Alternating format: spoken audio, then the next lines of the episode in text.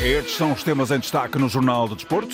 Seleção de handball volta a vencer no Europeu, ainda sonha com as meias finais. Gonçalo Guedes apresentado como novo jogador do Villarreal. Ronaldo recebeu o prémio Maradona nos Globo Soccer Awards. Cabo Verde qualificada para os oitavos da cana. Sérgio Conceição diz que os jogadores passam lá das eleições. Daniel Souza respondeu aos críticos que o acusaram de estar com Vilas Boas. Há ainda espaço para o voleibol, o ténis e o Dakar. Edição de João Gomes Dias. Mais um jogo, mais uma vitória para a seleção portuguesa de handball, desta vez sobre a Eslovénia, no encontro que deixa os heróis do mar ainda a sonhar com as meias finais do Campeonato da Europa. O filme do jogo é trazido agora pelo enviado especial à Alemanha, o jornalista Nuno Perlouro. Vitória por 33-30, mais uma bela vitória de Portugal neste europeu de handball. Jogo muito difícil, muito complicado perante uma equipa poderosa fisicamente. Equilíbrio na primeira parte. Portugal vencia ao intervalo por 18-17. Na segunda parte, a seleção nacional defendeu muito bem, os guarda-redes trancaram a baliza e o ataque contou mais uma vez com a mão quente de Martim Costa, que marcou 11 golos. Portugal 33, Eslovénia 30. Os heróis do mar continuam assim a sonhar com a presença nas meias finais. Próximo jogo no domingo, frente à Suécia. Nuno Perlouro, ele que já teve a oportunidade de falar com o selecionador Paulo Jorge Pereira, ele que destacou o voluntarismo dos jogadores neste triunfo. O que me ajuda muito é a disponibilidade que toda a gente tem. Nós estamos a tentar encontrar soluções dentro do que é possível fazer. Planificamos as coisas, quase nada foi imprevisto para eles.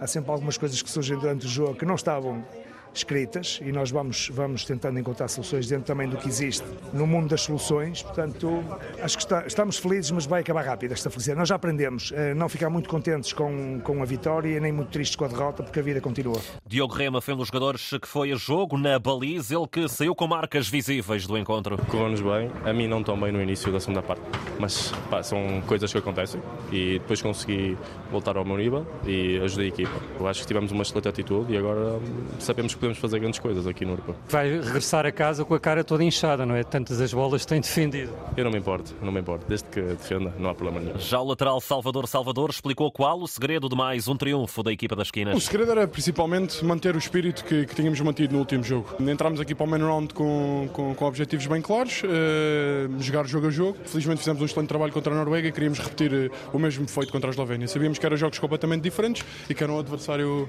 um adversário bastante diferente da Noruega, mas queríamos repetir, queríamos repetir o triunfo. Agora segue-se a Suécia, domingo, 5 da tarde, encontro já projetado pelo selecionador nacional. Tenho-lhes dito, ainda hoje lhes disse mais uma vez, que o futuro está sempre presente.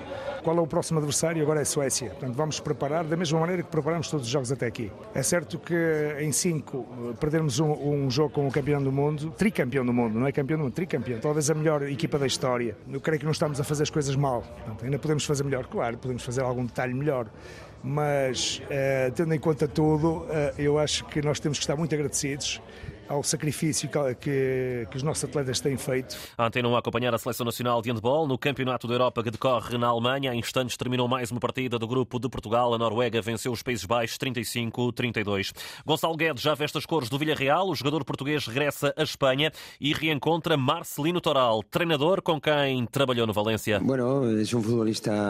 É um futebolista de alto nível. É lógico que tenha pouco ritmo de competição, jogou pouco nos últimos meses, mas é um jogador que pode fazer qualquer posição no ataque, tanto nas alas como também enquanto avançado.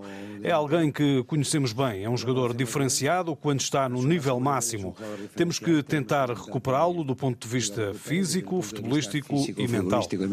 Guedes no Villarreal, Chiquinho no Olympiacos e Jurasek no Offenheim. O Benfica arruma a casa no dia no qual chegou Benjamin Rolleiser, extremo argentino de 22 anos, deve estar hoje nas bancadas da luz para assistir ao Benfica Boa Vista, que está agendado para as 8 e um quarto da noite e que pode seguir com o relato de João Correia. Também para hoje, encontro da segunda Liga, rola a bola já com 37 minutos. No Vila Verdense 0, Académico de Viseu também 0. Cristiano Ronaldo recebeu esta tarde o prémio Maradona por ter sido o melhor marcador do ano de 2023. O jogador do Al Nassr foi ainda considerado o melhor jogador a atuar no Médio Oriente na gala dos Globe Soccer Awards. Estou muito orgulhoso. Nunca ganhei este troféu de melhor jogador do Médio Oriente e também o prémio Maradona. Vou colocá-los com muita paixão no meu museu porque são os dois especiais estou tão orgulhoso. Devo dizer que agradeço à minha mulher, aos meus filhos que lidam comigo todos os dias. Obrigado à Globe Soccer por estes prémios fantásticos. Uh, for this uh, amazing award. Ronaldo ficou atrás de Erling Haaland no prémio de melhor jogador, numa celebração que também premiou Jorge Mendes como melhor agente do planeta. Continuamos no futebol internacional, até porque Cabo Verde garantiu esta tarde a qualificação para os oitavos de final da Taça das Nações Africanas, após a vitória contundente diante de Moçambique por 3-0. Um duelo lusófono que foi acompanhado de perto pelo jornalista Nuno Matos, lá na Costa do Marfim, para onde vamos em direto. Nuno, muito uh, boa tarde. Os Tubarões Azuis são mesmo a primeira seleção qualificada para a próxima fase. Assim mesmo, ainda estamos aqui no estádio Félix Houphouët-Boigny, onde a seleção de Cabo Verde carimbou a passagem aos oitavos de final da Taça das Nações Africanas. Isto após um triunfo por 3-0 diante de Moçambique. O duelo lusófono, Tubarões Azuis inauguraram o marcador de livre por Bebé aos 32 minutos. Um lance com muitas culpas para o guarda-redes dos Mambas, eh, Hernani. O 2-0 aos 51 por Rian Mendes. O histórico capitão de Cabo Verde tornou-se hoje o melhor marcador de sempre eh, do dos Tubarões, ultrapassando Eldon. A fechar a contagem, Kevin Pina, de meia distância. Um grande golo, talvez um dos mais espetaculares até o momento neste cano. Cabo Verde 3, Moçambique 0, a eficácia cabo-verdiana a contrastar com os erros da defesa de Moçambique. E uma vitória justa, e uma vitória justa da seleção de Pedro Brito, bobista. Os Mambas avançam agora para uma final com o Gana.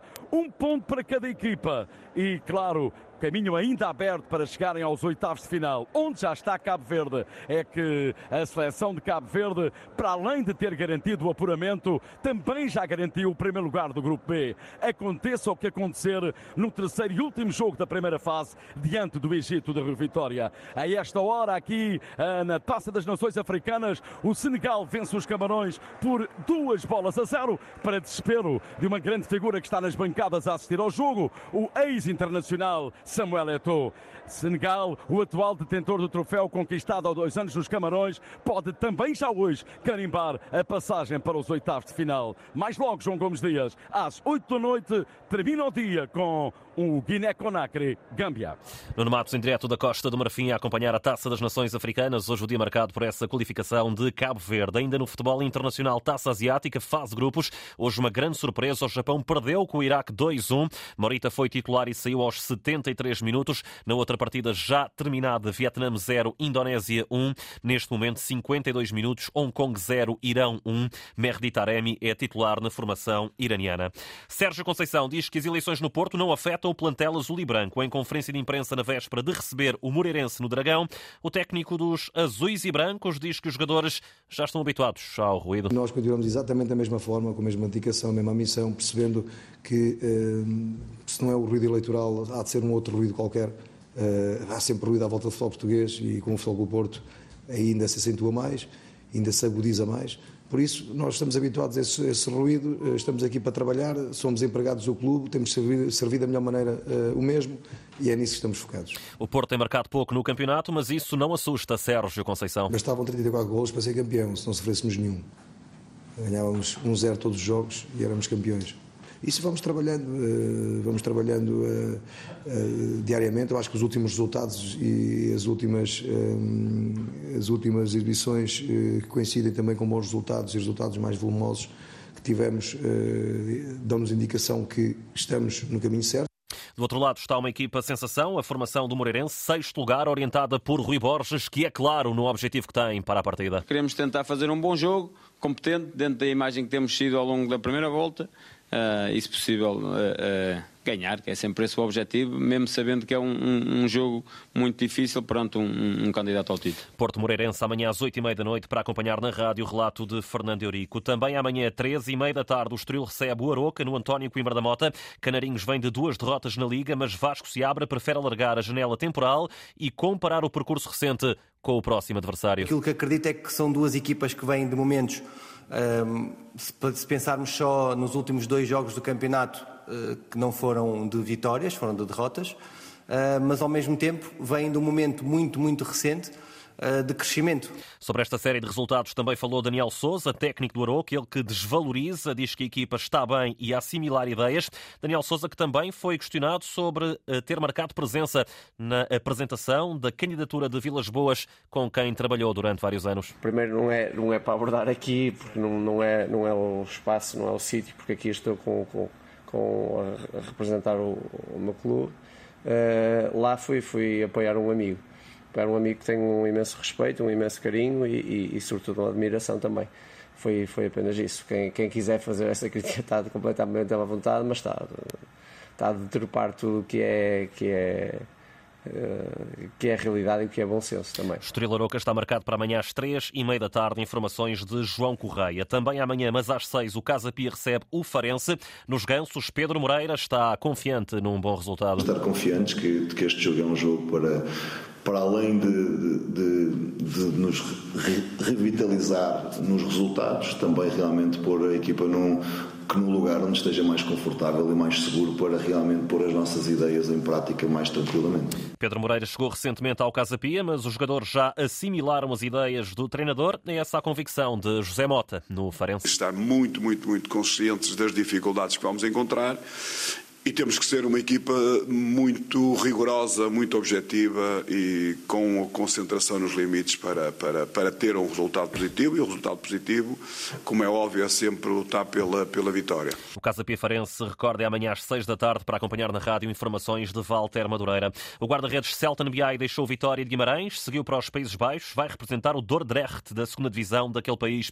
Em comunicado, o emblema Minhoto informa ainda que vai ficar com uma percentagem do passe do atleta de 23 23 anos. Sexta-feira é dia de futebol feminino, aqui na rádio, e hoje destacamos o Gil Vicente da Segunda Liga, que na próxima quarta-feira joga na casa do Vila Verdense, no, encontro dos oitavos de final da Taça de Portugal. Apesar de estar numa divisão inferior, o Gil, na voz do técnico Carlos Roger, acredita que é possível ultrapassar esta eliminatória. Aquilo que nós nos propomos é ser o mais competitivo possível. Estamos a preparar o jogo nesse, nesse sentido, estarmos bem nos vários momentos do jogo e poder eh, fazer um jogo competitivo eh, competente e conseguirmos seguir na, na, prova para a próxima eliminatória. Escutado pelos jornalistas João Correia, Carlos Roger também olha para o campeonato e não esconde que o objetivo é a subida de divisão. O objetivo do Gil naturalmente é tentarmos uh, dar o nosso melhor para o Gil voltar à Liga BPI, que acho que é o espaço onde o Gil tem que estar. Naturalmente com os pés bem assentos, com aquilo que é também transmitido pela administração do clube, sem grandes loucuras. Estamos a desenvolver um projeto que este ano levou algumas alterações até com o início